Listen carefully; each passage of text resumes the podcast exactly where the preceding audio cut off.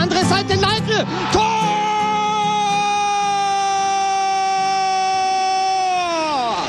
Zwei zu eins, eine Minute vor Ende, ein Traumtor, ein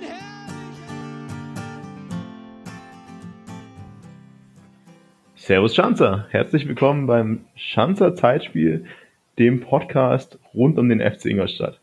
Heute hier für unsere erste richtige Folge wollen wir uns einfach mal anschauen, was ist in der letzten Saison passiert. Es war ja ein ziemliches Auf und Ab, das Ganze. Und wir wollen einfach mal kurz drüber reden, was haben wir uns vor der Saison gedacht und wie hat sich unsere Einstellung und unsere Erwartungen auch über die Saison hinweg entwickelt. Von dem her, bleibt dran, es wird spannend und wir hören uns gleich zur ersten Content-Folge.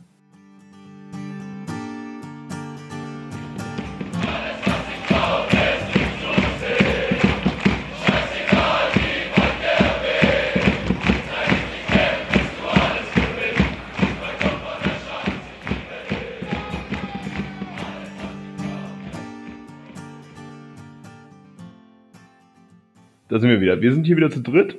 Ich bin der Marco, ich habe den Ben und den Martin dabei und wir wollen heute einfach mal mit der ersten wirklichen Content-Folge anfangen. Und bevor der Saisonstart in die neue Saison 2018, 2019 ins Haus schneit, wollen wir erst nochmal drüber reden, was war eigentlich letzte Saison. Die letzte Saison war ziemlich bewegt. Wir sind davor aus der Bundesliga abgestiegen, was eigentlich schon längst irgendwie erwartet wurde, aber dann natürlich trotzdem irgendwo ein herber Schlag war. Und wir haben uns dann natürlich gedacht, das schaffen wir schon, wir können mal wieder aufsteigen. Und entsprechend war dann aber das Ganze letztes Jahr ein ziemliches Auf und Ab. Und deswegen wollen wir einfach hier nochmal heute Revue passieren lassen, wie die Saison eigentlich letztes Jahr abgelaufen ist. Und an dem Punkt wollte ich mal ganz vorne anfangen. Also weiß nicht, wie es euch beiden ging. Also mir war es ursprünglich am Anfang so, dass ich schon dachte, ja, wir haben zwar einige Spieler verloren, aber die Saison kann eigentlich ganz gut werden und wir haben auch durchaus die Möglichkeit, dadurch, dass nicht so viel Konkurrenz ist, dass wir auch wieder in die erste Bundesliga aufsteigen können. Wie siehst du das, Martin? Ähnlicher. Also zuallererst vor allem muss ich glaube ich irgendwie sagen, mit extremer Vorfreude in diese Saison gegangen. Also man könnte das ja auch vielleicht von außen betrachtet, wenn man nicht im FC Ingolstadt-Umfeld dabei war, auch anders interpretieren, dass man sagt, oh, schlechte Stimmung nach einem Abstieg oder so. Da hatte ich nicht nur bei mir, sondern auch in, in der ganzen Kurve, in dem Drumherum eigentlich nicht das Gefühl, sondern wir, wir sind eigentlich in eine Zweitligasaison mit Vorfreude gegangen es wurde natürlich auch von, von außen eine gewisse Erwartungshaltung das erste Mal vielleicht auch an den Verein herangetragen, weil in der zweiten Liga vor dem Aufstieg hatte uns niemand wirklich äh, auf dem Schirm. In der Bundesliga war man sowieso immer Abstiegskandidat Nummer eins oder zwei. Insofern war es vielleicht die erste Saison, in der man wirklich bisschen von heraus an herangetragene Erwartungshaltung hatte. Aber ich hatte trotzdem eigentlich das Gefühl, dass sich diese, diesen Druck aufsteigen zu müssen, eigentlich vor der Saison im, im Umfeld keiner großartig gemacht hat. Oder siehst du das anders? Ja, ich muss sagen, also generell ist es auch so, genauso wie du es gerade gesagt hast, wir haben ja auch wieder Abstieg quasi gekommen ist. Also man hat natürlich immer schon lange damit wirklich gerechnet, dass wir absteigen werden, weil es hat sich ja auch irgendwie so, es war so ein Abstieg auf Raten am Ende der Saison irgendwo. Und wie wir dann quasi in Freiburg abgestiegen sind damals, da war einfach auch von der, in der Kurve und im ganzen Umfeld irgendwie nicht zu spüren, dass das wirklich Schmerz verursacht hat und dass es jetzt alles so schlimm ist. Und von dem her bin ich und sind auch viele, glaube ich, auch sehr positiv wieder in diese Zweitligasaison gestartet. Und ja, es ist wirklich irgendwie so gewesen, dass zumindest ich und die Leute, mit denen ich so viel zu tun habe, nie wirklich große Erwartungen, was jetzt irgendwie die Bundesliga angeht, an den FC Ingolstadt hatte, weil ich meine, wir haben früher, wenn ihr euch mal zurückerinnert, vor der Bundesliga-Saison und vor dieser Aufstiegssaison ja wirklich immer ziemlich viel rumgekrebst irgendwo in der zweiten Liga und waren ganz froh, dass wir da nicht absteigen. Und von dem her war ich auch ganz zufrieden, dass das Umfeld auch nicht so unzufrieden mit dem Abstieg aus der ersten Liga war. Aber entsprechend hat man dann irgendwie schon auch am Anfang der Saison irgendwann mal bemerkt, dass da eine Erwartungshaltung entstanden ist. Also es ist nicht so, dass jetzt jeder sagt, okay, jetzt sind wir hier in der zweiten Liga und jetzt können wir wieder anfangen wie früher und sind ganz zufrieden damit, dass wir nicht absteigen. So viel zum Internen, also wie man halt auch, wie wir das halt irgendwie auch mit der Kurve miterlebt haben bei dem Abstieg und Bena, hast du da irgendwie, wie hast du das Ganze gesehen, mal mit so einem Blick von außen, weil du warst ja jetzt, glaube ich, auch in den letzten Spielen der Bundesliga nicht in der Kurve und hast vielleicht da dieses Feeling nicht aufgenommen. Wie hat man das von außen denn gesehen? Also ich habe es eben von außen schon auch ähnlich wie ihr mitbekommen. Also es, es war ja da auch in den überregionalen Medien das Thema damals, als äh, der FC abgestiegen ist, nach, oder am letzten Spiel in Freiburg, als er den Fanzug gab und der nach Ingolstadt zurückkam und dann wirklich Spieler aus der Mannschaft quasi die Fans begrüßt haben und auf sie gewartet haben, dass da eben eine einzigartige Stimmung sei, dass das auf keinen Fall der Normalfall ist. In diesem Sinne habe ich das schon wahrgenommen, dass man eigentlich trotz des Abstiegs in Anführungszeichen mit einem positiven Gefühl letzten Endes aus dieser Saison oder aus den zwei Jahren Bundesliga rausging. Und auch wenn vielleicht intern die Erwartungshaltung nie da war, dass man aufsteigen muss, haben von außen schon ein paar Faktoren dafür gesprochen, dass man zumindest relativ lang um den Aufstieg in der kommenden Saison mitspielen sollte. Es gab keinen klaren Aufstiegsfavoriten. Es wurden zwar manche Spieler abgegeben, die unbedingt weg wollten, beziehungsweise die dann weg wollten. Es wurden aber auch andererseits zentrale Spieler gehalten, wie Cohen, wie Kittel, wie Lescano. Insofern musste man allein schon aufgrund des Kaders, sei es von der Gehaltsstruktur, sei es von den Spielern, die ja teilweise wirklich in der Aufholjagd in der Rückrunde in der letzten Bundesliga-Saison noch eine zentrale Rolle gespielt haben, musste man mit dem Kader schon auch Ziele haben oder sollte Ziele haben, dass man zumindest, wie gesagt, um den Aufstieg relativ lange mitspielt. Definitiv. Also ich sehe es auch so, dass wirklich viele Spieler natürlich auch gehalten wurden. Auf der anderen Seite, das ist natürlich so ein bisschen retrospektiv zu sagen. Also es, man hat natürlich dann später irgendwann mal gemerkt, dass einige Spieler schon schmerzlich vermisst wurden. Aber damals an dem Punkt des Saisonbeginns, ich meine, wir haben Spieler verloren wie Pascal Groß, wir haben Roger verloren. Bei Roger war es zwar schon länger klar, dass er gehen wird. Und wir haben aber auch Spieler verloren wie Lecky, die einfach dann irgendwann mal durch ihre Geschwindigkeit auch irgendwann ein bisschen Gefahr auch nach vorne ausgestrahlt haben. Aber damals zu dem Zeitpunkt auch vor allem natürlich auch dadurch einige Spieler in dieser Vorsaison nicht wirklich ihr Leistungspotenzial abgerufen haben, hatte ich auch nicht das Gefühl, dass unser Kader schwach ist.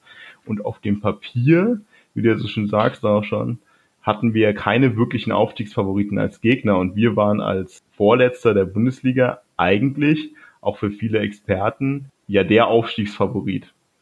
Und mit diesem Aufstiegsfavoritentum musste man natürlich dann auch irgendwie leben bei uns im Verein. Aber das ist nicht ganz so angenommen worden, meines Erachtens. Aber wir hatten natürlich definitiv die Möglichkeiten, daraus was zu machen.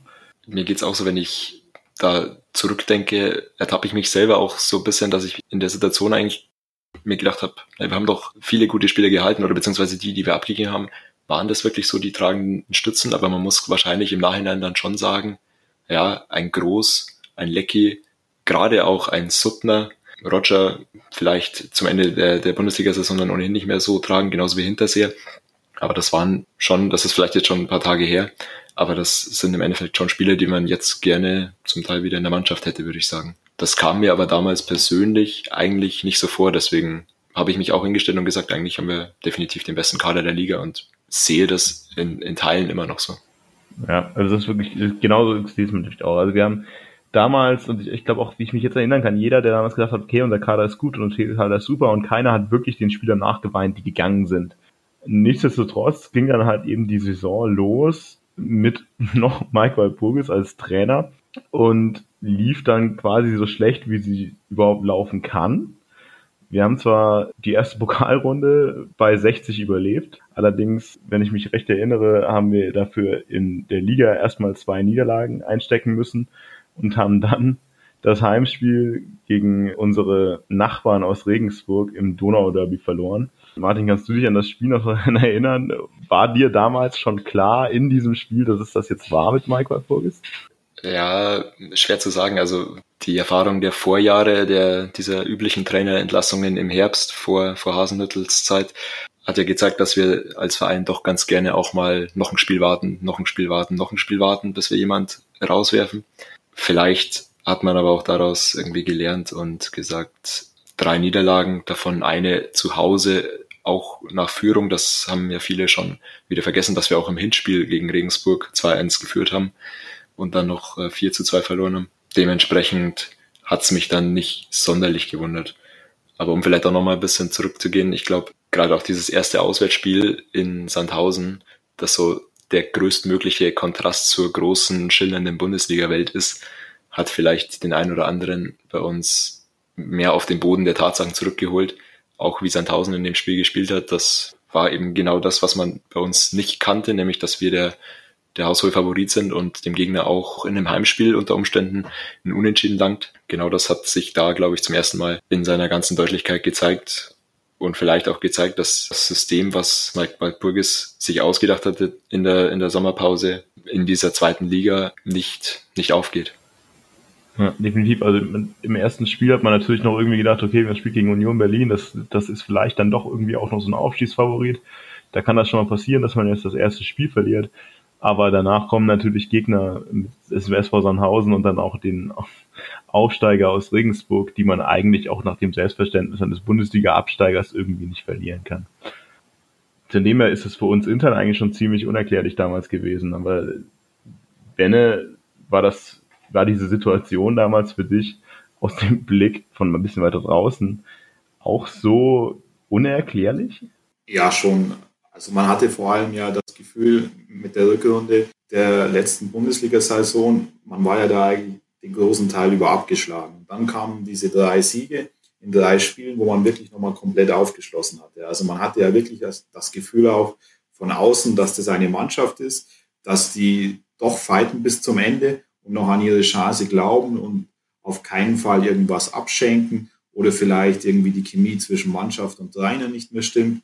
Und mit dieser Erwartungshaltung, dass man einen zumindest guten bis sehr guten Kader für die zweite Liga hat, hat man dann eigentlich erwartet, okay, klar wird jetzt nicht jedes Spiel gewonnen werden, beziehungsweise der FCI wird jetzt nicht die anderen Mannschaften total dominieren, aber dass zumindest sehr, sehr regelmäßig und konstant gepunktet wird. Und so war das, war das nach außen hin einfach äh, schon auch äh, für mich unerklärlich. Und es ist zwar müßig zu spekulieren, aber man, man hatte vielleicht auch ein bisschen das Gefühl, dass, dass die Mannschaft zumindest oder Konstellation Mannschaft und Trainer mit dieser Erwartungshaltung, die man vielleicht sich selber gemacht hat, die vielleicht da auch ein bisschen von weiter weg von außen kam, nicht in dem Maße zurechtkam. Ja, dem kann ich eigentlich nur anschließen. Also du hattest halt in der Rückrunde in der Bundesliga auch nicht das Gefühl, dass es eine Zweitligamannschaft ist. Von dem her waren vielleicht auch viele ein bisschen dahingehend geblendet, dass es zu leicht gehen könnte mit einem Wiederaufstieg. Wir sind nicht der, der große Top-Favorit gewesen, aber eben mangels anderer Top-Favoriten einfach in dieser Rolle und man wächst ja dann selber da auch recht schnell rein. Ich weiß nicht, seht ihr Gründe neben diesem, ja, der Gegner stellt sich vielleicht tiefer, wir waren das nicht gewohnt, für dieses frühe Scheitern von Walpurgis? Also ich habe mir da einerseits ja, diese Dreierkette, die, die Walpurgis aufgestellt hat, fand ich interessant als Ansatz. Und der zweite Punkt ist sicherlich irgendwie, dass nicht nur Walpurgis, sondern auch viele, glaube ich, erwartet hätten, dass Kutschke und Lescano vorne als Sturmduo besser fungieren, als es letztendlich geklappt hat. Seht ihr das auch so? Definitiv, also ich muss natürlich irgendwo sagen, also dieses Sturmduo, das gab es ja im Endeffekt so, also nie wirklich, also sie haben ja nicht wirklich zusammen irgendwann mal sich eingespielt und zusammen spielen dürfen. Also auch damals, da muss ich auch vielleicht noch kurz den Bogen zurückschlagen. Ich bin nämlich immer noch ein bisschen überrascht gewesen damals, dass wir so früh halt reagieren und dass halt nur drei Spiele bekommt, um jetzt sich neu in diese Saison einzufinden. Und ich denke, dass dieses neue System, das er eben da auch mit der Dreierkette hat, auch wenn ich generell kein Fan von der Dreierkette bin, dass das eigentlich hätte funktionieren können, vor allem dadurch, dass wir ja eigentlich den überlegenen Kader haben, zumindest im Vergleich zu 80 Prozent der gesamten Liga. Aber vielleicht hat man ihm damals auch einfach ein bisschen wenig Zeit gegeben, es kann natürlich sein, dass die Spieler das einfach nicht wirklich angenommen haben. Ich tue mich schwer, jetzt inzwischen zu sagen, lag es damals irgendwo einer Einstellungssache, lag es damals an dem Spielsystem oder hatten wir einfach Pech in den ersten Spielen. Das ist ein bisschen lang her und ich weiß, dass ich damals auch nicht zufrieden war, mit dem wie es gespielt wurde, aber so tief jetzt zu sagen, es lag einfach irgendwie an den Spielern oder es lag an der Taktik, finde ich irgendwie für mich zumindest relativ schwierig zu bewerten. Aber wir haben ja dafür unseren Taktikfuchs vor allem unsere Dreierkette dabei. Deswegen will ich mal sagen, Bene, was sagst du zu dem Dreierkettenspiel des Herrn Walpurgis? Also ich glaube einfach, dass, dass diese Dreierkette sehr gut und perfekt zum Spiel des FC in der ersten Liga gepasst hat. Eine, Dreierkette beziehungsweise Fünferkette defensiv spielt man ja auch, um eine gewisse defensive Stabilität zu erlangen. Und dann war halt das Problem meiner Meinung nach, also ich bin auch nicht mehr komplett tief jetzt in den, in den Spielen drin, weil es ja doch ein Jahr her war und man auch nicht alles zu der Zeit immer verfolgt hat. Es ist ja schon so, dass, dass der FC, wie der Martin gesagt hat, am dritten Spieltag gegen Regensburg nach einer 2-1-Führung zu Hause ein Spiel 4-2 abgibt oder verliert. Und das sollte ja genau mit einer Dreierkette eigentlich nicht der Fall sein. Und es, es hätte ja, wenn man eine Dreierkette spielt und eine gewisse defensive Stabilität hat und einfach hinten relativ wenig zulässt, beziehungsweise keine Gegentore bekommt, dann ist es ja schon so, dass man eigentlich die individuelle Klasse haben sollte, um in der zweiten Liga einfach auch vorne Tore zu machen und dann halt mal 1-0 gewinnt, 2-1 gewinnt, 2-0 gewinnt oder beziehungsweise mal ein Unentschieden mitnimmt. Und das hat ja anscheinend auch nicht geklappt. Und deswegen ist für mich die Dreierkette allein nicht der Knackpunkt oder sollte eigentlich nicht der Knackpunkt sein. Aber als eine Konstellation hat sie natürlich mit reingespielt, weil klar, mit einer, mit einer Dreierkette ist es, ist es auch schwerer, dann tiefstehende Gegner zum Teil zu dominieren. Und wenn ich dann hinten auch noch nicht diese defensive Stabilität habe, die mir eigentlich dieses System bringen sollte und hinten Gegentore bekommen, dann wird es natürlich sehr schwierig. Definitiv. Also das ist natürlich auch irgendwie, was man vielleicht da auch bisschen zugute halten muss, ist, dass man natürlich am Anfang der Saison auch irgendwie noch mit Tisserand und mit Hadajonai geplant hat. Und dass diese Dreierkette, die da jetzt irgendwie rauskam am Anfang der Saison, vielleicht auch so ein bisschen so eine Notlösung war. Ich meine, wir haben damals gespielt mit drei Innenverteidigern, die da waren, äh, Matip, Bregerie und Wahl, die sich jetzt auch nicht unbedingt über die Saison komplett mit Ruhm gekleckert haben. Und ich denke, dass diese Dreierkette, jetzt sagen wir mal mit Tisserand und vielleicht auch mit den Möglichkeiten auf der Außenbahn mit einem Halajanai anders ausgesehen hätten, als sie es jetzt halt wirklich waren. Oder seht ihr diese, die Problematik dieser Spielerabgänge am Anfang der Saison da nicht wirklich ausschlaggebend? Also ich stimme euch da völlig zu, dass die Personen Cicero und Haraschanai da sicherlich auch ein Faktor mit dabei sind, aber vielleicht nicht mal nur sportlich gesehen, sondern auch einfach die, die Unruhe, die sie da mit ihren forcierten Wechseln ins Mannschaftsumfeld reingebracht haben. Das darf man, glaube ich, nicht unterschätzen. Ist vielleicht auch nicht die einzige Ausrede, die man haben darf, aber das hat schon viele in Vereinen, wie wir das mitbekommen haben, sehr beschäftigt. Die Mannschaft sicherlich auch und ich glaube auch in der Fanszene war es ein sehr großer Punkt. Ja, also das könnte auch natürlich mit dazu beigetragen haben, dass die, die ersten Spiele nicht so sonderlich gut gelaufen sind und dann letztendlich ja, Stefan Leitl dann als erstes Interimscoach und dann ja auch als richtiger Coach übernehmen durfte. Wie steht ihr dazu? Ist das aus eurer Sicht eine legitime Beförderung, Marco? Das ist natürlich das ist mein Lieblingsthema. Also wir haben da jetzt drüber schon lange, lange Zeit drüber geredet und drüber diskutiert, auch schon bevor das damals alles der Punkt wurde. Und ich muss einfach ganz ehrlich sagen, dass ich damals definitiv nicht glücklich war mit der Entscheidung. Also natürlich war das naheliegend, dass er Interimscoach wird. Und irgendwo war es für viele auch klar und auch sehr naheliegend, dass irgendwann der Punkt kommt, an dem Stefan Leitl von der U21, wie damals noch U23 für die zum Cheftrainer der ersten Mannschaft ernannt wird. Allerdings muss ich sagen, dass, es schon, dass ich schon nie wirklich warm geworden bin mit dem Leitl, weil es war irgendwie schon immer so, dass ich mit der zweiten Mannschaft nicht hundertprozentig mein Trainertyp war. Also natürlich ist es auch irgendwo ein emotionaler Typ, aber ich hatte immer das Gefühl, dass vor allem bei sowas wie einer Regionalligamannschaft einfach nicht genug Engagement an der Seitenlinie für mich da zu sehen war. Das hat natürlich jetzt nicht unbedingt viel über das zu sagen, was er jetzt als Profitrainer macht, aber damals war ich definitiv nicht glücklich mit der Situation. Die ging es ähnlich, aber ich weiß nicht, ob du es genauso kritisch gesehen hast wie ich.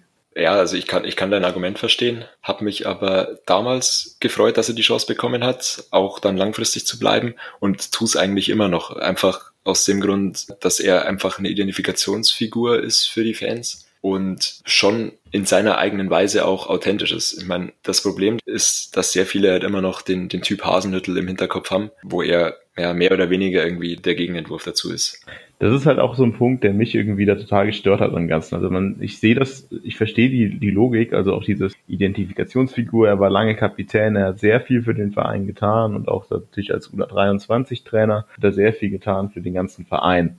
Aber genau aus dem Grund denke ich mir auch, wenn ich jetzt einen Trainer habe als Identifikationsfigur, dann müsste der aus meiner Sicht auch ein bisschen mehr mit den Fans wirklich interagieren, weil ich hatte das Gefühl, ich mochte ihn vorher jetzt nicht unbedingt als Optimallösung für diesen Posten, hatte aber auch immer im Hinterkopf, okay, aber er ist zumindest ein verdienter Spieler, ein verdienter Trainer. Aber ich muss sagen, in den ganzen Spielen, jetzt auch über die Saison hinweg, hatte ich nicht das Gefühl, dass er diesen Bonus der Identifikationsfigur wirklich annimmt und ausspielt. Und das ist genau wie du sagst, das ist irgendwie der Gegenentwurf zum Hasenhüttel. Hasenhüttel war einfach ein, ein Mann des Volkes irgendwie, der ein Talent für hatte, sich selbst zu inszenieren und auch zu den Fans zu gehen. Und er war offen für die Fans, auf sie zugegangen und hat sich auch gerne feiern lassen. Natürlich muss das nicht sein, nicht jeder Trainer muss so sein, auch bei Pogis war nicht so. Es gibt immer verschiedene Trainertypen, die einen können das einfach mit den Fans und die anderen nicht. Allerdings hätte ich mir bei Leitl schon wirklich gewünscht, dass er das ein bisschen mehr forciert, einfach aus dem Hintergrund, in dem er halt eben auch hier in dieses Amt reingerutscht ist. Sportlich gesehen, ich weiß nicht, ob ihn so viele andere Vereine irgendwie auch auf dem Zettel gehabt hätten. Natürlich ist für uns irgendwie die logische Konsequenz gewesen, dass er das irgendwann mal tut. Aber ich muss sagen, dass aus meiner Sicht er zumindest sportlich gesehen nicht derjenige ist, der sich für das Cheftraineramt bei einem Zweitligisten komplett beworben hat. Er hatte jetzt eine, zwei Optionen wahrscheinlich. Irgendwie Darmstadt war ja öfter schon mal an ihm dran. Das heißt, kam wahrscheinlich auch der Impuls schon von ihm selber, dass er jetzt entweder die Chance nach Walpurgis oder spätestens die übernächste Chance dann irgendwie als, als Cheftrainer auch gerne nutzen würde. Was mich so ein bisschen überrascht hat, ist dann tatsächlich, ja, mit welchen Ergebnissen das Ganze ihm dann gereicht hat, um, um Cheftrainer tatsächlich zu werden vom Interimscoach. Also ich habe das jetzt auch gerade nochmal nachgeschaut. Ich meine, klar, dieser 1-0-Sieg in Fürth, der war balsam auf alle Seelen, aber im Endeffekt eine Heimniederlage gegen Aue und ein Heimunentschieden gegen Duisburg waren dann letztendlich dafür verantwortlich, dass er zum Cheftrainer befördert wird. Zwischendrin klar noch ein überzeugender 4-0-Sieg in, in St. Pauli. Aber boah, ob das jetzt wirklich qualifiziert, um einen Cheftrainerposten zu übernehmen? Ich bringe vielleicht auch mal noch ein bisschen eine andere Perspektive mit rein. Ich kann zu der FCI-internen Geschichte wenig sagen. Ich habe mal das ein oder andere Spiel von der zweiten damals äh, während meiner Zeit in Ingolstadt gesehen, aber jetzt auch nicht, um den Trainer vollumfänglich beurteilen zu können. Andererseits ist es natürlich schon so, dass man sehr früh in der Saison reagiert hat oder reagieren musste und den Trainer entlassen hat. Das heißt, äh, das ist zu dem Zeitpunkt auch nicht der leichteste Arbeitsmarkt beziehungsweise Markt für Trainer. Dadurch, dass die meisten ja, die begehrt sind, noch in Lohn und Brot stehen. Zudem ist es dann schon so, dass, dass es ja mehr und mehr sich als gängiges Modell etabliert hat, eben Trainer oder die das Potenzial, das zukünftige Potenzial haben, die erste Mannschaft auch zu trainieren, in der zweiten Mannschaft aufzubauen, beziehungsweise auf diese Art von Typen zu setzen. Und dann, dann wäre es auch irgendwie nicht oder schwer nachzuvollziehen, wenn der FCI, der ja eben über kleine, schmale Strukturen, über Fannähe punktet oder punkten will, auch sich selber so sieht, dann eben diesen Wege im Vergleich zu anderen deutlich größeren Clubs nicht fährt. In dem Sinn, glaube ich, hat er vielleicht auch sicher, haben da mehrere Punkte eine, eine Rolle gespielt, denn wahrscheinlich kann ich mir vorstellen, kann es auch so gewesen sein, dass, dass der FCI auch in der Lage, er hat ein großes Potenzial, aber auch noch nicht oder jeden Trainer bekommt, der auch frei auf dem Markt verfügbar ist, beziehungsweise auch nicht jeden Trainer haben will, weil vielleicht die Gehaltsvorstellungen auch eine andere Rolle spielen, beziehungsweise nicht kompatibel sind. Und darum könnte das auch einfach so gewesen sein, dass, dass viele Faktoren in der Situation eine Rolle gespielt haben und man in Anführungszeichen dann auch die gängigste oder die nahbarste Lösung gegangen ist. Definitiv. Und ich meine, auch wirtschaftlich ist das natürlich nachvollziehbar. Also dieses, was haben wir in den letzten Jahren auch irgendwie schon mal diesen Fall gehabt, dass du einen Trainer entlässt, einen neuen holst, dann irgendwie nochmal einen Trainer entlässt und im schlimmsten Fall hast du irgendwann das Problem, dass du wirklich drei Verträge gleichzeitig laufen hast und diese Trainer auch irgendwie dann auszahlen musst. Und wirtschaftlich ist das natürlich ein Ansatzpunkt und auch zukunftstechnisch ist das wesentlich besserer Ansatzpunkt, sich intern zu bedienen als irgendwo außer Haus sich jedes Mal einen neuen Trainer, Retter, was auch immer zu holen. Allerdings finde ich das auch ein Punkt da irgendwie auf, dem, auf der Strecke geblieben ist, weil ich denke mir, wenn ein Trainer aus der U21 kommt oder U23 damals noch, dass der halt auch irgendwie dann das die Möglichkeit hat und vor allem natürlich auch die Insights hat, da mehr Spieler aus der zweiten Mannschaft in die erste Mannschaft zu ziehen. Und auch das ist mir so ein bisschen zu kurz gekommen. Ich meine, Matti, du hast ja wirklich irgendwie extremste Insights so in die Jugendbereiche, aber wie siehst du das? Hast du irgendwie wirklich große Ergebnisse gesehen, dass unser U23-Trainer dann in der ersten Mannschaft die Möglichkeit gehabt hätte, da jemanden ranzuführen? Ja, also gebe ich dir recht, ist vielleicht tatsächlich ein bisschen auf der Strecke geblieben, vielleicht aber auch darüber eben wieder zu erklären, du verlierst die ersten drei Spiele, bist eben im Endeffekt im Abstiegskampf drin und musst erstmal erstmal liefern, dass da dann na klar, das erste, was auf der Strecke bleibt, im Endeffekt ist ja, die Jugend zu fördern, auch verständlich. Ähm, mich hat's extrem gefreut, dass dann eben mit Max Thalhammer endlich mal ein, ein Junge aus der nicht nur aus der U23 kam, sondern eben davor auch schon in der A-Jugend bei uns war, die Spielzeit bekommen hat, sich eben auch bewährt hat. Also meines Erachtens gab es da keinen Grund, ihn rauszunehmen. Im Endeffekt hat er dann allerdings auch nur, ich glaube, drei Einsätze im Endeffekt gehabt, von denen man immer sagen konnte, Top-Leistung, kann man drauf aufbauen. Weiß nicht, warum er dann zum, zum Saisonende wieder, wieder weniger Spielpraxis hatte.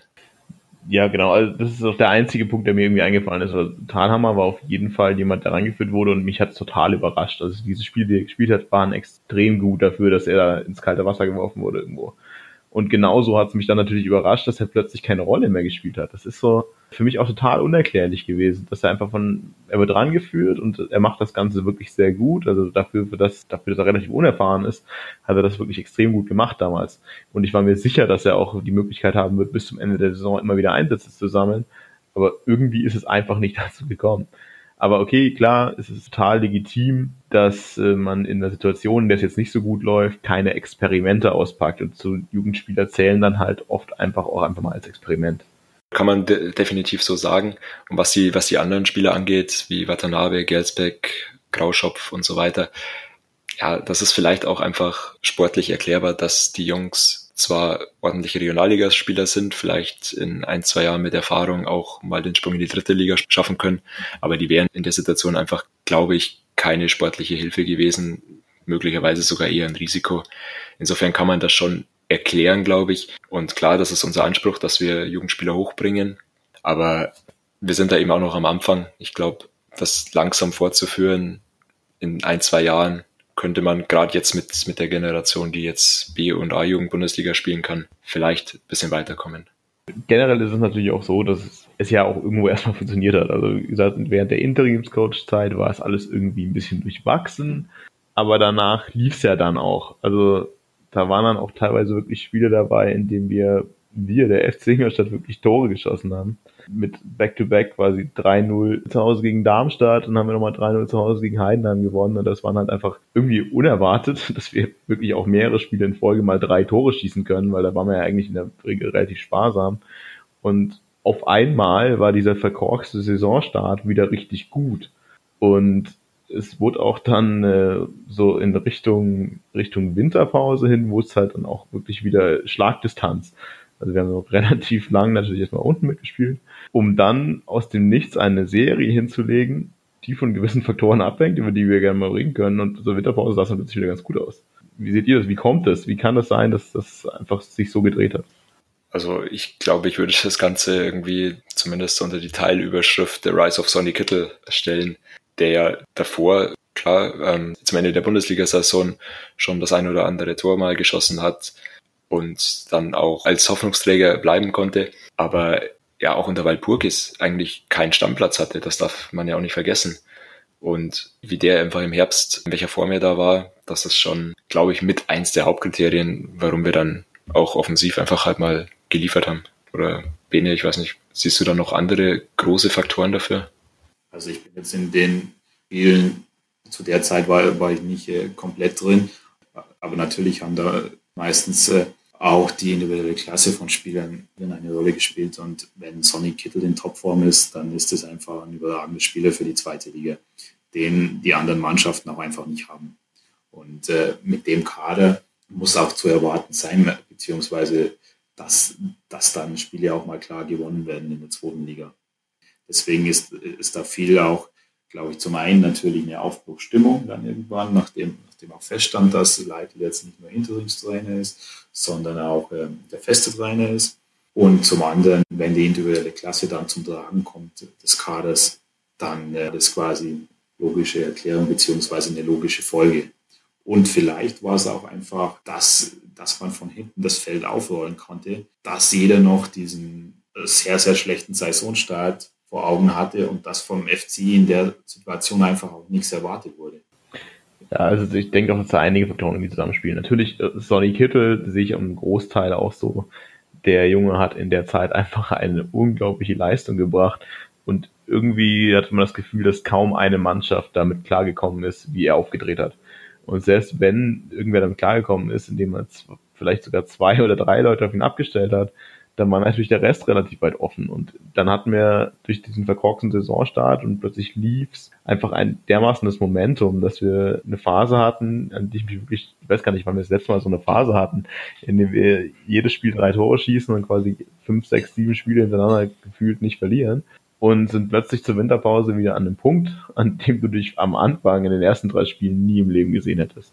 Also ich habe mich in der Zeit auch so ein bisschen ertappt dabei, dass, dass du meintest, okay, jetzt sind wir da, wo wir, wo wir eigentlich gedacht hätten, wir sind schon von Anfang an einfach, wir, wir gewinnen unsere Spiele und eigentlich, klar ist vielleicht mal auch ein Unentschieden dabei oder so, aber eigentlich sind wir immer die, die beste Mannschaft und wenn wir einen guten Tag haben, dann, dann können wir den Gegner 3-4-0 schlagen. Das hat sich über ein paar Spiele gezogen, aber gegen Ende der Hinrunde war dann irgendwie für mich auch jetzt immer noch nicht zu erklärender Bruch dann auf einmal drin. Ja, vor allem muss man auch, glaube ich, bei der Einschätzung einfach sehen, dass in dieser Art von zweite Liga, die wir letztes Jahr hatten, wenn da eine Mannschaft mal konstant gepunktet hat, zwei, drei Spiele in Folge gewonnen hat, beziehungsweise vielleicht zwei, drei Spiele in Folge nicht verloren hat, dass, dass dann einfach große Tabellensprünge drin waren. Dass immer auch äh, keine Mannschaft komplett alle anderen überrannt hat, beziehungsweise total dominiert hat und es ein sehr, sehr enges äh, Tabellenfeld einfach war. Und das kam einfach dem FC auch sehr, sehr zugute. Und ich sehe es dann ähnlich wie der Martin. Also für einen Außenstehenden war es dann einfach relativ schwer erklärbar, weswegen dann der Bruch kam, beziehungsweise weswegen diese Aufholjagd dann nicht dahingehend fortgesetzt wurde, dass man, dass man wirklich dann mal einen der ersten drei Plätze belegt hat. Ich habe mir jetzt auch die Tabelle gerade nochmal aufgemacht. Am 15. Spieltag war man bis auf zwei Punkte am Relegationsplatz dran und war auf dem fünften Tabellenplatz. Und das war nach dem Spiel in Kiel, dem 0-0. Und Kiel war damals mit 31 Punkten erst auf dem ersten Platz vor Düsseldorf mit 30 Punkten. Das heißt, da war man wirklich in absoluter Schlagdistanz. Und mit der Serie, die man hingelegt hat, kamen ja noch zwei, drei Spiele bis zur Winterpause. Das heißt, man hat eigentlich erwartet, es geht jetzt nahtlos so weiter und der FC greift, greift vorne vollkommen an. Das ist dann aber deswegen auch immer nicht der Fall gewesen. Und zum Beispiel hat man dann am 17. Spieltag in Kaiserslautern nur unentschieden 1 zu 1 gespielt, in Anführungszeichen. Aber Kaiserslautern hat bis dahin auch sehr, sehr wenige Punkte geholt und war mit Abstand am Tabellenende. Das, das war dann vielleicht schon, schon ein erstes Warnsignal. Aber mit dem, mit dem Spiel in Berlin, das wirklich nicht überzeugend gewonnen wurde, aber nach 1 zu 0 Rückstand in der zweiten Halbzeit noch 2 zu 1 gewonnen wurde, hat man eigentlich dann nochmal das Gefühl gehabt, der FC ist jetzt wieder dran, er geht jetzt in die Winterpause und greift dann der Rückrunde nochmal voll an. Und deswegen da dann aber nie, nie das der Fall war, dass genau wenn man immer mal dran war, dass das nicht durchgezogen werden konnte, das frage ich mich als Außenstehender auch komplett denn die, die vorhandenen Ressourcen, sei es des Kaders, sei es, dass man, wenn man das Momentum hat und mal ins Rollen kommt, die waren eigentlich alle da. Über die Winterpausen weg zieht sich ja quasi, also hast ja vorhin gemacht, also dieses Kaiserslautern-Spiel war schon irgendwie so eine Vorwarnung. Aber wenn man sich einfach auch über die Winterpause mal diese Ergebnisse anschaut, von dem 0-0 gegen Kiel, an dem wir wirklich einen super Punkt waren, dann verlierst du äh, zu Hause gegen Braunschweig, spielst unentschieden gegen Kaiserslautern, die in dem Zeitpunkt ja quasi gefühlt irgendwie schon abgestiegen waren und machst dann einen mehr schlecht als recht Auswärtssieg, mit dem man dann am Ende auch nicht mehr gerechnet hätte in Berlin. Und dann kommt auch noch direkt vor der Winterpause dieses Pokalspiel in Paderborn, dass man 1 zu 0 verliert. Und ich kann mich noch genau daran erinnern, damals in Paderborn, wir haben dieses Spiel so verdient verloren wenn wir das 3, 4, 5-0 verlieren, dann sagst du ja, okay, mein Gott, wir waren halt wesentlich schlechtere Mannschaft. Und ich habe damals das Gefühl gehabt, dass das nicht wirklich aufgeräumt wurde. Also dass da nicht wirklich vor der Winterpause nochmal gesagt wurde, hey, das war richtig kacke. Und man hat sich irgendwie einfach noch an diesem Tabellenbild bisschen hochgezogen und auch dann in der Winterpause irgendwie, zumindest verbal, schon nochmal so ein bisschen auf Angriff geblasen. Aber ich habe das Gefühl gehabt, dass da schon viel den Bach runtergegangen ist, was nicht wirklich gesehen wurde kann ich eigentlich fast mich nur anschließen. Also auch dieses Pokalspiel, das ist für mich im Nachhinein immer noch völlig unerklärlich, wie man das so abschenken konnte. Ich meine, das wäre auch eine historische Chance für den Verein gewesen. Weil man hat ja gesehen, Paderborn, glaube ich, hat dann die Runde danach dann direkt Bayern oder so bekommen. Also auch wirtschaftlich ist das nochmal eine, eine interessante Möglichkeit. Ganz davon zu schweigen, dass wir einfach noch nie so weit waren, wie wenn wir da weitergekommen wären gegen einen Drittligisten, was durchaus im Bereich des Möglichen ist, dass man dann ein Spiel so lustlos im Endeffekt angeht und, und abschenkt, habe ich auch nicht verstanden. Und da war ja trotzdem eigentlich mit die Top-Mannschaft auf dem Feld. Also das geht mir nicht ganz ein und sich dann im Endeffekt, ja, wie du sagst, fast unkommentiert hinzustellen, zu sagen, ja, jetzt ist Winterpause und dann Anfang Januar mit, mit dem Statement rauszukommen, wir haben beschlossen, wir wollen jetzt doch aufsteigen. das erste Mal dieses Wort Aufstieg in den Mund zu nehmen, was vor Saisonbeginn nie ein Thema war, finde ich ziemlich merkwürdig. Ja, vor allem, ich habe damals mir noch gedacht, okay, zum einen ist es einfach unglaublich aus Auf und Ab in der Saison gewesen. Und wie Benefort schon mal gesagt hat, die Gegner stellen sich halt auch irgendwie an. Es ist irgendwie denjenigen geschuldet, dass die, dass keiner wirklich aufsteigen wollte, wenn man das so blöd sagen kann. Also dass keiner sich wirklich drum beworben hat, da mal durchzumarschieren. Deswegen hatten wir immer in dieser Saison irgendwie die Möglichkeit, schon noch aufzusteigen, egal wie diese Saison lief. Und ich hätte aber trotzdem in der Winterpause nicht damit gerechnet, dass jetzt plötzlich auf Angriff geblasen wird, weil es eben direkt vor der Winterpause doch wieder relativ schlecht lief und auch nicht nur unglücklich schlecht lief, sondern auch irgendwie nicht überzeugend. Und was mir so ein bisschen fehlte dann im Umkehrschluss waren dann die Wintertransfers, weil ich schon das Gefühl hatte, die, die Saison über, auch die Hinrunde, dass es uns defensiv an was mangelt, dass es uns an vielen Positionen irgendwie doch an, einfach an Qualität mangelt, um wirklich aufsteigen zu können. Und sich dann in der Winterpause hinzustellen und zu sagen, okay, wir wollen jetzt aufsteigen, gleichzeitig aber nicht wirklich auf den Transfermarkt zu reagieren, auch gleichzeitig, wenn ich mich richtig erinnere, Represserie an Darmstadt zu verleihen, obwohl wir in der Innenverteidigung eh nicht so gut aufgestellt waren, das erschließt sich mir halt überhaupt nicht. Ja, also ich kann immer noch nicht ganz verstehen, warum man sich eben selber diesen Druck macht. Ich meine, jeder Außenstehende hat ja gesehen, der FC Ingolstadt, der kann an einem guten Tag jeden schlagen. Der FC Ingolstadt, der, der ist in einer Lauerstellung, der, der kann da angreifen und na klar wird er auch angreifen, wenn, wenn sich ihm die Möglichkeit bietet.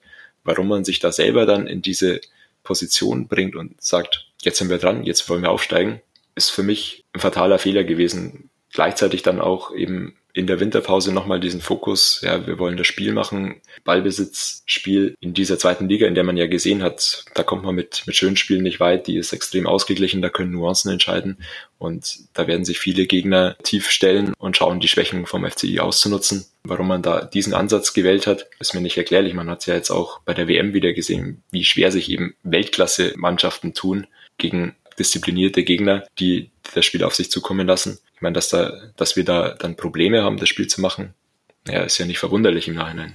Das ist auch sowas, was mir die ganze Zeit irgendwie schon gefehlt hat. Also auch nach dem Weggang von Lecky, die Geschwindigkeit in unserem Spiel. Also es ist wirklich dieses Umschaltspiel, das war wirklich was, was meines Erachtens dieser Kader überhaupt nicht konnte.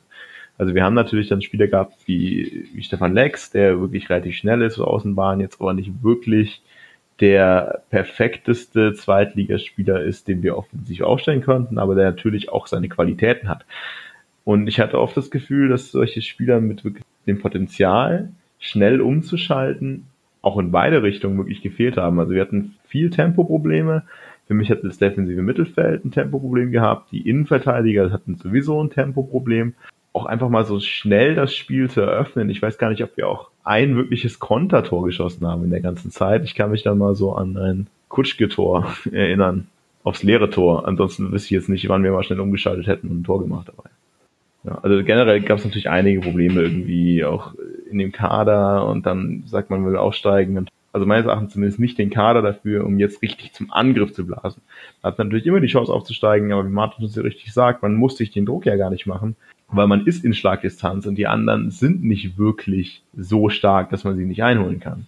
Dann geht's nach der Winterpause halt im Endeffekt genauso weiter, wie wir das äh, vor der Winterpause gesehen haben. Du spielst 0-0 zu Hause gegen Sandhausen und verlierst dann, und das war wirklich so ein Tiefpunkt, auch irgendwo in meinem Kopf immer noch, in Regensburg nach einer 2 0 Führung des Derby und verlierst 3 zu 2 in Regensburg. Das war damals für mich einfach emotional und auch äh, so vertrauenstechnisch zur Mannschaft der absolute Tiefpunkt. Ich würde sogar vielleicht auch weitergehen, dass es nicht nur ein Tiefpunkt, sondern für mich mental, klingt vielleicht drastisch, aber eigentlich äh, ein Schlusspunkt für die Saison schon war. Man hat das, glaube ich, schon auch bei der Mannschaft teilweise gesehen, dass die das auch im Nachhinein ganz schön mitgenommen hat. Also ich meine, wir brauchen ja nicht drüber reden, dass ein Derby eine gewisse Brisanz hat oder Wichtigkeit für die Fans, aber auch davon, von dieser emotionalen Schiene mal abgesehen, kannst du halt einfach ein Spiel, bei dem du 2-0 führst, der Favorit bist, nicht 3 zu 2 verlieren. Das ist einfach ein Ding der Unmöglichkeit. Oder na klar kommt's vor, wir haben es schon öfter gesehen, aber es darf dir als, als Profimannschaft meines Erachtens nicht passieren.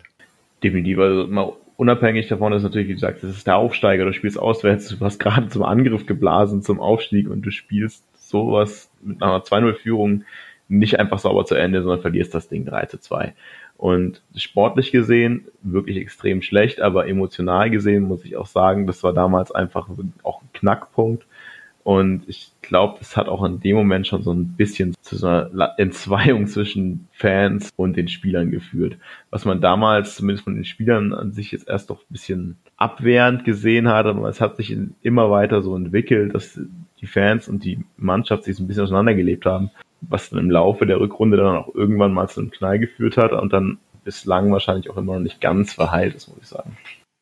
Also zu der Entzweiung zwischen Fans und Spielern kann ich in dem Zeitpunkt auch wieder wenig sagen, aber es, es ist natürlich schon irgendwie, wenn man nüchtern betrachtet und von außen sieht, schon zumindest äh, skurril, fragwürdig beziehungsweise interessant, dass man einerseits sagt, in der, in der Winterpause, wie von euch angesprochen, man will angreifen, nochmal, man, man will aufsteigen, was jetzt an sich nicht komplett verkehrt oder abwegig wäre, denn man man hat gesehen, dass diese Mannschaft eine Aufholjagd starten kann, dass diese Mannschaft eine Serie in der zweiten Liga auch hinlegen kann. Und dann muss man ja auch immer im Hinterkopf behalten, dass äh, Stefan Leitl als Trainer auch die Chance hat, zum ersten Mal eine komplette Vorbereitung zu machen. Und dann quasi wird das Umfeld gepolt, auf das man eigentlich nochmal angreifen will. Und das, das war dann sicher auch die Erwartungshaltung von Vereinsseite an die Mannschaft, beziehungsweise vielleicht auch, was die Mannschaft sich selber gestellt hat. Und dann kommt, wie von euch angesprochen, so ein Spiel gegen Regensburg. Und das, das darf dir einfach, wenn ich oben angreifen will, als Mannschaft nicht passieren. Man muss ja auch sagen, es war nicht nur ein 2-0 Vorsprung, sondern das Spiel wurde auch in den letzten 20 Minuten verloren. Also ich habe bis zur 70. Minute 2-0 geführt und verlieren dann ein Spiel. Spätestens da musste dann auch zu sehen sein. Entweder kann die Mannschaft die Erwartungshaltung, die sie, die sie sich selber auferlegt, beziehungsweise die vielleicht Funktionärs- oder sportliche Funktionärsteam des FCI auch haben wollte. Das sportliche Umfeld kann die nicht erfüllen oder es, stimmt eventuell intern irgendwas nicht. Denn wenn, wenn ich einfach 2-0 auswärts führe und mit der Erwartungshaltung herangehe, dann darf ich so ein Spiel einfach nicht verlieren. Ja, also ich kann das nur aus, aus Fansicht sagen. Und ich habe ja auch schon meine Erwartungshaltung so ein bisschen vor der Saison geschildert. Da war es im Endeffekt so, ha, ich ich muss nicht Bundesliga spielen, ich brauche nicht aufsteigen, ich will eine, eine entspannte Saison spielen. Ich habe kein Problem damit, wenn wir irgendwie siebter, achter werden. Genau in dem, in dem Spektrum waren wir ja eigentlich. Aber ich habe schon auch gemerkt, dass eben genau durch diese Aussage, selbst bei mir, wo ich ja doch eigentlich keine sonderlich hohen Ansprüche stelle, oder der Verein auch einen einfach unglaublich großen Kredit hat bei mir, dass ich eine gewisse Erwartungshaltung aufgebaut habe und dann aber tatsächlich ja, wirklich auf, auf ganzer Linie irgendwie enttäuscht wurde. Ich meine, wenn man, wenn man sich das anschaut, wenn man das, das führt 3-0 gegen einen Gegner, der zu diesem Zeitpunkt kein Gegner war, mal außen vor lässt, dann hat man im Endeffekt in vier Spielen zwei Tore geschossen und das waren die zwei gegen Regensburg, wovon eins ein Elfmeter ist und der eine irgendwie äh, ein Freistoß nach zwei Minuten, der irgendwie glücklich eingeköpft wird. Und das ist dann einfach, ja, komplett schiefgelaufen, was man sich da in der Winterpause im Endeffekt vorgenommen hat. Das gepaart dann mit dem, was Marco vorher auch schon angesprochen hat, ja, mit einer gewissen Arroganz, würde ich sagen, mit einer bewussten Distanz zu den Fans, in der schon auch so ein bisschen, glaube ich, rausgekommen ist. Wir haben schon mal Bundesliga gespielt. Was wollt ihr denn eigentlich von uns? Das ist schon, würde ich sagen, ein bisschen, bisschen das Problem gewesen dann. Definitiv. Also ich sehe immer noch so, dieses, dieses Spiel war einfach irgendwo ein Knackpunkt, deswegen hänge ich mich jetzt auch da wieder dran auf. Es ist genau dieses Problem, dass wir haben, diese Mannschaft hat sehr viel Kredit bei den Fans aufgebaut, durch den Bundesliga-Aufstieg, durch den ersten Klassenerhalt. Und man hat ja genau gesehen, wie diese Mannschaft steigt aus der ersten Liga ab. Dann am Ende doch relativ sang- und klanglos. Und niemand beschwert sich darüber. Es gibt kein Five-Konzert, die, die Spieler werden nicht ausgebuht, sondern es wird mit den Spielern der Neuanfang in der zweiten Liga gefeiert, damals in dem Spiel in Freiburg mit dem Sonderzug. Es war einfach eine super Stimmung und man hat genau gemerkt, okay, okay Jungs, ihr seid abgestiegen, aber keiner nimmt euch das irgendwie übel. Und das ging jetzt eigentlich einige Jahre schon so, dass relativ wenig Unmut von den Rängen auf die Mannschaft zurückkam. Was einfach dem geschuldet war, dass alle irgendwie wussten, wo sie herkommen und dass dieses, diese beiden Bundesliga-Jahre irgendwie doch ein Geschenk sind und ein bisschen über den sind, was der FC Ingolstadt von sich eigentlich erwarten kann. Und irgendwie hatte man das Gefühl, dass die Mannschaft das nicht ganz angenommen hat, dass vielleicht irgendwann mal Schluss sein könnte mit diesem Kredit, weil wir sind an einem Punkt, an dem man sich dann doch wieder als FC Ingolstadt auch normal sieht, als etablierte Zweitligamannschaft. Und dass da halt auch dann die Fans ab irgendeinem Punkt mal sagen, okay, es reicht. Diese Arroganz, die dann irgendwie auch auf das Spielfeld gebracht wird und dann so ein Derby nach 2-0 Führung am Ende noch 3-2 zu verlieren, das geht halt dann irgendwann mal über diesen erspielten Krieg hinaus. Und das, jetzt sind wir halt irgendwann mal wieder pari, da sind wir auf Null und ab jetzt müsst ihr halt auch erstmal wieder Kredit erspielen an manchen Situationen. Und da hat man dann stark gemerkt, dass die Mannschaft das nicht wirklich akzeptieren konnte, dass Gegenwind kommt und dass wirklich viel Reaktanz auch von den Spielern kam. Als Reaktion auch in die Kurve und dann kam dieses Spiel danach gegen Kräuter Fürth, dass wir 3-0 gewinnen gegen den Gegner, der kaum noch laufen konnte, weil die schon so tot waren. Und man hatte echt das Gefühl, die Spieler dachten, okay, jetzt ist alles wieder gut, ja, wir haben ja irgendwo gewonnen, passt alles, wir gehen mal eben an der Kurve vorbei, klatschen kurz rein und gehen in die Kabine. Und in dem Moment gab es plötzlich richtig Unmut. Also da kann mich sehr gut dran erinnern, wie wir dieses Spieltag, den 3-0-Sieg gegen Fürth, da kam dann plötzlich nochmal richtig Unmut von der Tribüne auf die Spieler, weil die Spieler einfach diese ganze Situation, auch dieses Verhältnis zu den, zu den Fans nicht richtig eingeschätzt haben. Und auch da gab es wieder nur Reaktanzen von den Spielern und es wurde sich nie wirklich ausgesprochen von dem, was wir uns wirklich gewünscht hätten, weil gleichzeitig auf der anderen Seite nach der 3-0-Niederlage geht die komplette Mannschaft von Kräuter Fürth geschlossen zum Zaun und redet mit den sauren Fans, die ja auch allen Grund hatten, da sauer zu sein. Und auf unserer Seite haben wir gerade das Derby verloren, 3 zu 2 in den letzten 20 Minuten und unsere Mannschaft geht einfach nur an der Kurve vorbei, klatscht mal kurz rein, hat keine Lust mit uns zu reden und das war eigentlich der nächste Punkt, bei dem man auch gesagt hat, okay, Jungs, ihr müsst mal wieder ein bisschen auf die Erde zurückkommen, weil für mich war das dann auch irgendwo mal Arroganz und man hat einfach jegliche Unterstützung und dieses positive Feedback von den Rängen einfach zu sehr als gegeben hingenommen. Aber das nur mal ganz kurz nochmal, um das auszuführen. Vielleicht sollten wir jetzt einfach nochmal über das Sportliche reden und positiver in die Zukunft blicken. Das sind alles so Mosaiksteine, die sich vielleicht dann zu einem, zu einem kompletten Bild zusammenfügen, dass irgendwie nicht diese, dieser Zusammenhalt aufgebaut werden konnte, sei es zwischen Mannschaft und Fans, aber sei es vielleicht auch mannschaftsintern. Wie gesagt, das, das, das sind eher Hypothesen beziehungsweise Spekulationen. Da, da ist es relativ schwer, weil man da einfach nicht in dem Umfeld drin ist. Aber es, es zieht sich ja schon wie ein roter Faden so ein bisschen durch die Saison, dass das immer, wenn es darauf ankam, immer wenn man dann wirklich mal nochmal die Chance hatte anzugreifen, immer wenn gewisse Erwartungen da waren, vielleicht auch im Pokalspiel gegen Paderborn, dass man als klassenhöherer Verein eigentlich weiterkommen sollte, beziehungsweise dass das absolute Ziel sein muss und es dann eben auch äh, der größtmögliche Erfolg auf Vereinsgeschichte pokalseits gewesen wäre, dass dann die Erwartungen nicht erfüllt werden konnten. Und das zieht sich ja dann auch so ein bisschen durch die nächsten Spiele, wie du dann angesprochen hast. Gegen Leute Fürth wurde 13-0 gewonnen.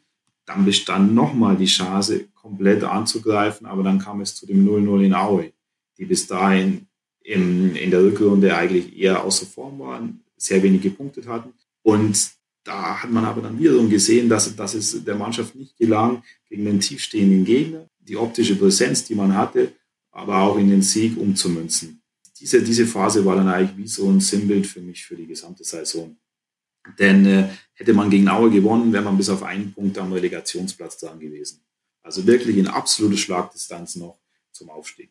Das ist halt dann auch ja, wie Mosaiksteine, die sich zu einem Gesamtbild fügen, dass irgendwie nie der, der absolute Flow aufgebaut werden konnte, den, den dann auch Mannschaften teilweise haben, die dann in der Aufstiegssaison sind, die dann, die dann zumindest ab, ab Anfang beziehungsweise Mitte der Rückrunde konstant punkten und einfach auch teilweise vom Umfeld getragen werden. Dieses Gefühl, das hatte man einfach eigentlich nie definitiv. Also, und, und an dem Punkt hat sich dann auch irgendwann mal gerecht, dass diese gesamte Tabelle so unglaublich eng war. Also natürlich war man immer oben dran und man hat immer das Gefühl, ich bin immer ein starkes Distanz nach oben. Aber wenn man nicht komplett kurzsichtig war, hat man natürlich auch immer die Gefahr gesehen, wenn wir zwei, drei Spiele verlieren, dann kannst du genauso gut wieder unten mitspielen. Und so entwickelte sich das dann auch. Also wir haben dann auch gegen St. Pauli verloren, gegen Duisburg verloren. Und außenrum war irgendwie allen klar, dass das eine ganz gefährliche Situation wird und dass das immer schlechter wird und auch die Stimmung auf den Rängen und zwischen Rängen und Mannschaft wurde immer schlechter und an einem Punkt, ich bin mir gerade ehrlich gesagt nicht mehr sicher, nach welchem Spiel, äh, wurde dann vom Verein plötzlich dann auch irgendwann mal der Abstiegskampf ausgerufen, der definitiv da war. Aber ab diesem Punkt äh, war halt dann einfach kompletter Kurswechsel und nachdem wir zur Winterpause aufsteigen wollten, waren wir dann an einem Punkt direkt im Abstiegskampf. Also das war das Bochum-Spiel. Ich glaube, das war vermutlich für alle, die, die im Stadion waren, irgendwie der, der absolute Tiefpunkt an der Saison, wo man spielerisch gegen auch einen Gegner, der auch mit dem Rücken zur Wand stand, so weiter in einem Heimspiel, nachdem man zum x-ten Mal irgendwie kommuniziert hatte, dass man jetzt, jetzt aber den Heimsieg und jetzt aber für die Fans und dann so einen extrem blutleeren Auftritt mit einer 1-0-Niederlage, da ist es dann wirklich, glaube ich, vielleicht auch eine Situation, auf die keiner stolz sein kann, weder von Mannschaft noch von Fanseite. Aber da ist es tatsächlich so eskaliert, wie ich das selber noch nie erlebt habe, dass das wirklich nicht nur in Wut, sondern vor allem auch irgendwie in Häme umgeschlagen ist. Und da hat man dann auch gemerkt, okay, das ist vielleicht auch der einzige Punkt, wie man die Mannschaft irgendwie mal packen kann, nämlich indem man sich irgendwie tatsächlich lustig über sie macht. Und das sagt dann natürlich schon sehr, sehr viel aus und hat dann aber ja zumindest irgendwie ein bisschen den Turnaround in den, in den weiteren Spielen gebracht. Ja, das ist definitiv eine Situation, die ich mir auch nicht zurückwünsche. Und ich bin mir auch immer noch nicht sicher. Also ich fand es auch, damals fand ich es okay und fand es auch wirklich angebracht, irgendwie diese Häme. Und es wurde damals ja auch ein verdienter Ex-Spieler von uns, der im Trikot des VfL Bochum aufgelaufen ist, äh, gefeiert. Das war eigentlich alles schon sehr grenzwertig. Also es ging über das hinaus, was ich eigentlich irgendwie okay finde als Kritik an der Mannschaft. Also es war wirklich tiefste Häme. Aber es hat natürlich irgendwie auch ein Umdenken dann doch mal gebracht sei es allein schon von der eigenen Kommunikation. Ab dem Punkt wurde dann nicht mehr von Aufstieg geredet, sondern plötzlich von Abstieg. Allerdings auch in einer dermaßen Konsequenz, dass man im nächsten Spieltag das 1 zu 1 in Darmstadt beim direkten Abstiegskandidaten, direkten Konkurrenten auch gleich als Erfolg verbucht hat, was ich auch ein wenig komisch finde. Natürlich war man dann um Abstieg, aber vorher reden wir über den Aufstieg und plötzlich haben wir, nur weil ich ein anderes Ziel ausgebe, plötzlich einen Erfolg 1-1 bei Darmstadt ja, also das ging halt im Endeffekt so weiter. Dann hatten wir noch einen leichten Aufschwung und haben fünf Spiele in Folge nicht verloren und plötzlich warst du aus dem Nichts mit diesen Spielen wieder kurz vorm Aufstieg und du hattest eigentlich die Möglichkeit, doch wieder irgendwie in Schlagdistanz zu kommen. Vor allem, weil du die Spiele gegen Nürnberg, Düsseldorf und Kiel noch alle vor der Brust hattest. Also hattest die direkten Konkurrenten um den Aufstieg plötzlich wieder vor der Brust. Und eigentlich hattest du, zumindest auf dem Papier, wieder die Möglichkeit, oben anzuklopfen, nachdem du ja eigentlich einen Abstiegskampf ausgerufen hattest. Ja, also ich finde das auch mega, mega skurril oder ich glaube, mir tun da auch bisschen die ganzen Kollegen in der, in der Kommunikationsabteilung beim FCI leid, weil du musst einerseits dann irgendwann, okay, den Cut machen von der doofen Zielsetzung aus der Winterpause, wo du als Aufstiegskandidat dich selbst positionierst, dann positionierst du dich plötzlich als Abstiegskandidat und dann bist du aber auf einmal wieder auf Platz vier oder fünf irgendwie. Also ja, ich glaube, die hatten auch keine leichte Saison da. Definitiv. Und vor allem ist es halt irgendwie so, das Skurrile, was bin ja vorhin schon mal angesprochen hast, immer in den Momenten, in dem es wirklich gezählt hätte und du wirklich die Möglichkeit hattest, doch wieder was zu tun. Und meistens ist es dir nur in den Schoß gefallen. Hast du dann am Ende wieder nicht die Leistung gebracht, die du eigentlich irgendwie hättest benötigt. Und ich fand, fand auch irgendwie in der Situation war auch dann die Kommunikation wieder ein bisschen schwierig, als wir wieder die Situation hatten, wir spielen gleich gegen Nürnberg, Düsseldorf und Kiel und eigentlich können wir nochmal oben anklopfen. Ja, vor allem, es hat sich gefühlt auch, oder es hat sich sportlich auch nie die Konstanz eingestellt und das, das geht ja auch noch einher damit, dass dann eben von Leitl, von seiner Seite es hieß, der Ballbesitz Fußball, der eigentlich der Anspruch war, mit dem man in die Rückrunde gegangen ist, der muss jetzt aber auch geändert werden aufgrund eben der Situation und der äußeren Gegebenheiten der zweiten Liga, dass man eben jetzt äh, auch schauen muss, dass man erstmal die Klasse halten muss, wurde ja auch die Spielweise geändert. Also das, das kam in allen Bereichen, konnte sich einfach nie eine gewisse Konstanz einstellen. Diese Sache hat sich beim FC durch die komplette letzte Zweitligasaison durchgezogen genau das ist eigentlich eine gute Zusammenfassung dieser ganzen Saison. Es war nie konstant, es war immer ein Auf und Ab und es war wirklich immer relativ schwierig, auch in der Außendarstellung, in der Kommunikation, weil immer, sobald ein Ziel irgendwie oder ja eine Richtung ausgegeben wurde, ging, drehte sich das Blatt wieder in die komplett andere Richtung. Also wenn nach unten geschaut wurde, spielte man plötzlich wieder oben mit, wenn nach oben geschaut wurde, spielte man dann wieder unten mit. Und auch ganz am Ende, als wir eigentlich schon mit dem Ganzen beendet hatten, waren wir wieder kurz davor, irgendwie um den Aufstieg mitzuspielen. Aber das hat sich natürlich dann in den letzten Spielen dann auch irgendwie wieder von alleine gegeben. Ich hatte vor der Saison im Endeffekt diese Vermutung, dass diese Liga eng sein würde und dass eben nur wenige Mannschaften in der Lage sein würden, wirklich drei, vier, fünf Spiele am Stück zu gewinnen. Und hätte uns da genau als, als die Mannschaft gesehen, die das, die das leisten kann. Aber im Endeffekt sind wir genauso wie alle anderen Mannschaften auch ein ständiges Auf und Ab. Vielleicht sogar extrem wie keine andere Mannschaft in der Liga. Und das hat sich dann natürlich nochmal in der extremen Form mit den Spielen in Düsseldorf und gegen Kiel nochmal gezeigt. Eigentlich dachtest du, jetzt geht vielleicht nochmal oben was an, dann spielst du halt einfach in Folge zweimal unentschieden, eins davon gegen Nürnberg und in dem Moment war es eigentlich dann auch schon irgendwie klar, dass es jetzt doch oben nichts mehr wird, was ja auch vollkommen in Ordnung war irgendwo. Aber irgendwie dachte man sich, jetzt spielen wir zumindest nochmal oben das Zünglein an der Waage und spielen dann noch ein bisschen mit. Und dann kriegt man in Düsseldorf eine 3-0-Klatsche und kriegt dann von Kiel zu Hause, ich glaube, es war die höchste Zweitliga-Heimniederlage, die wir je hatten, eine 5-1-Niederlage äh, eingeschenkt. Und dann ist dieses 2-0 im Braunschweig eigentlich nur irgendwie noch Makulatur. Und wir beenden die Saison dann mit einem Spiel, bei dem wieder vorher viel darüber geredet wird, dass die Mannschaft den Fans nochmal ein letztes schönes Heimspiel präsentieren möchte und einfach nochmal mit einem Sieg in die Sommerpause gehen möchte. Und man spielt gegen den FC Kaiserslautern, der in dem Zeitpunkt schon längst abgestiegen ist und verliert auch das Spiel eigentlich klar 3 zu 1. Ja, und vor allem muss man auch sagen, dass, dass sich hier wieder Erwartungshaltung beziehungsweise vielleicht auch Kommunikation nach außen mit tatsächlicher Leistung, mit tatsächlichem Geschehen auf dem Fußballblatt beziehungsweise Umsetzung wieder nicht äh, ineinander gepasst haben. Denn nach dem, nach dem Spiel wurde gesagt, äh, also nach dem Braunschweig-Spiel und vor dem letzten Spiel zu Hause gegen Kaiserslautern, dass diese Leistung der Maßstab sein muss, dass man, dass man sich von den Fans noch gut verabschieden will und vor allem, dass, dass es auf jeden Fall auch noch das letzte Spiel sehr zählt und sei es allein schon, weil noch einige Plätze nach oben drin waren, um dann äh, mehr Geld für die kommende Zweitligasaison zur Verfügung zu haben. Und da hat mich damals schon ein wenig skeptisch gestimmt, dass diese Leistung aus dem Braunschweig-Spiel als Maßstab herangezogen wurde.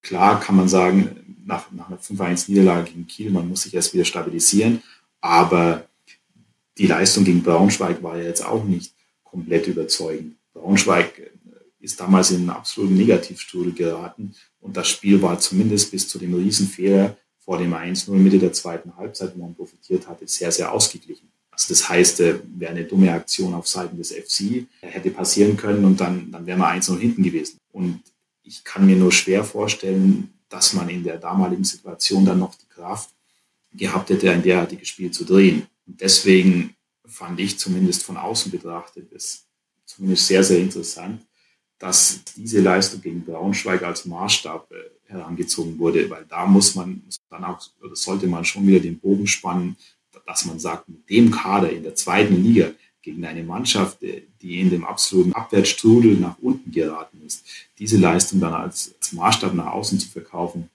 ist, ist zumindest äh, meiner Meinung nach unglücklich gewählt. Also es, wir sind uns, glaube ich, relativ einig, dass das Ganze eine sehr durchwachsene Saison war und dass es hoch und runter gegangen ist.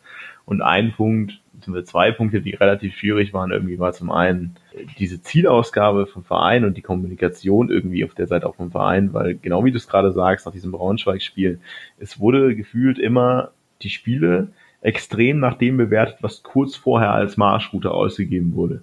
Also wir spielen halt wir spielen halt eigentlich oben mit, wir haben einen super Garder und an irgendeinem Punkt sagen wir dann plötzlich, okay, jetzt sind wir im Abstiegskampf und dann ist plötzlich ein 1-1 gegen Darmstadt total gut und dann sind wir am Ende der Saison und wir haben gerade schon wieder gegen die oben irgendwie alle verloren, dann gewinnen wir mehr oder weniger glücklich gegen Braunschweig und plötzlich ist das der Gradmesser. Und das ist ein bisschen schwierig, also vor allem, wenn man, man lässt da irgendwie dieses Gesamtkonstrukt und auch das, was man eigentlich ursprünglich mal sich vorgestellt hat von der Saison, so ein bisschen außer Acht. Und das andere ist natürlich auch so, dass alles das, was passiert ist äh, zwischen Fans und Mannschaft, aber das ist ein Thema, das wir wahrscheinlich jetzt einfach mal lieber ruhen lassen sollten und positiv in die Zukunft gehen und in der neuen Saison da einfach nochmal einen Neuaufbau zu bringen. Das wäre zumindest von meiner Seite irgendwie die Conclusio dieses, dieser Saison. Ich weiß nicht, habt ihr dazu noch irgendwie Punkte, die ihr anmerken wollt, was jetzt für euch quasi die Hauptpunkte dieser Saison irgendwo waren? Also ich glaube, wie schon jetzt eben ein, zweimal erwähnt, gab es, gab es in der kompletten FC-Saison einfach immer eine Lücke zwischen eigener Anspruch beziehungsweise auch Anspruch, der nach außen kommuniziert wurde und dann tatsächliche Leistung auf dem Platz. Und diese Sache hat sich dann einfach durch die komplette Saison gezogen und es konnte einfach nie diese Konstanz, die für die eigenen Ansprüche nötig gewesen wäre, konnte zu keinem Zeitpunkt eigentlich erreicht werden. Denn, also wie schon erwähnt, man hatte immer das Gefühl, wenn man mal dran war, wenn man nochmal ausholen hätte können, um oben anzugreifen, dann äh, wäre aber der, der Schritt oder der nächste Schritt wurde dann nicht gegangen und ist nicht gelungen. Und man, man muss dann aber natürlich auch im Nachbetracht sehen, dass, dass einfach auch äh, es zu Veränderungen, sei es auf der, der Trainerposition kam, aber auch auf der Sportdirektorenposition. Und deswegen werden die Verantwortlichen sicher auch ihre Lehren aus dieser Saison ziehen.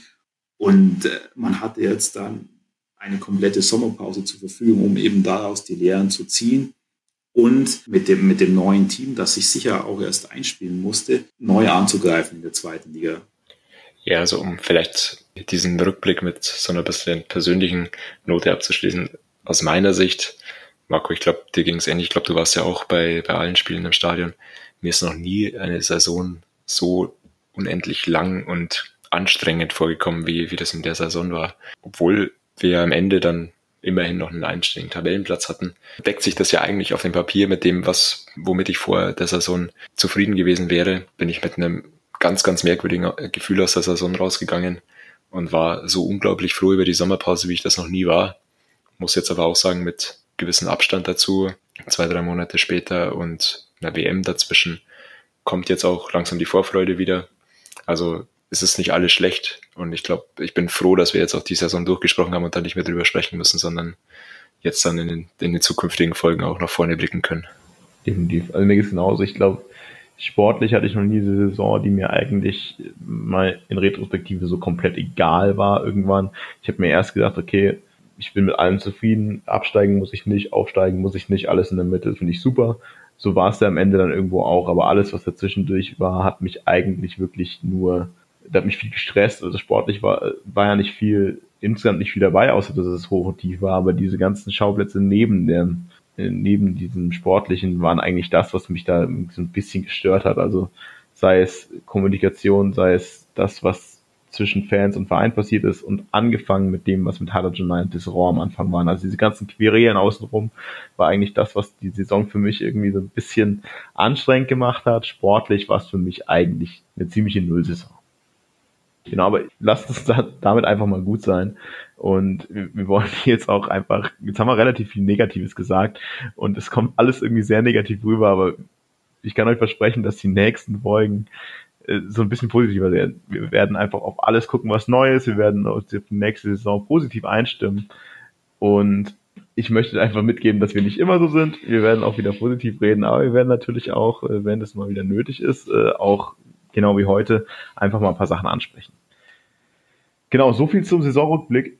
In wenigen Tagen werdet ihr dann auch die erste Folge zur Saisonvorschau für 2018, 2019 hier in unserem Podcast finden. Und an der Stelle möchte ich einfach nochmal die Möglichkeit nutzen, euch zu aufzufordern, kommuniziert mit uns.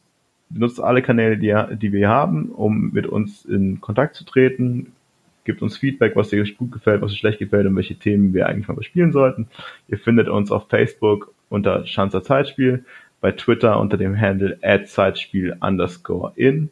Und wir haben auch eine E-Mail-Adresse für diejenigen, die jetzt nicht unbedingt so Social Media affin sind. Das wäre schanzer.zeitspiel.gmx.de. Und zusätzlich habt ihr natürlich immer die Möglichkeit, uns auch vom Stadion anzusprechen.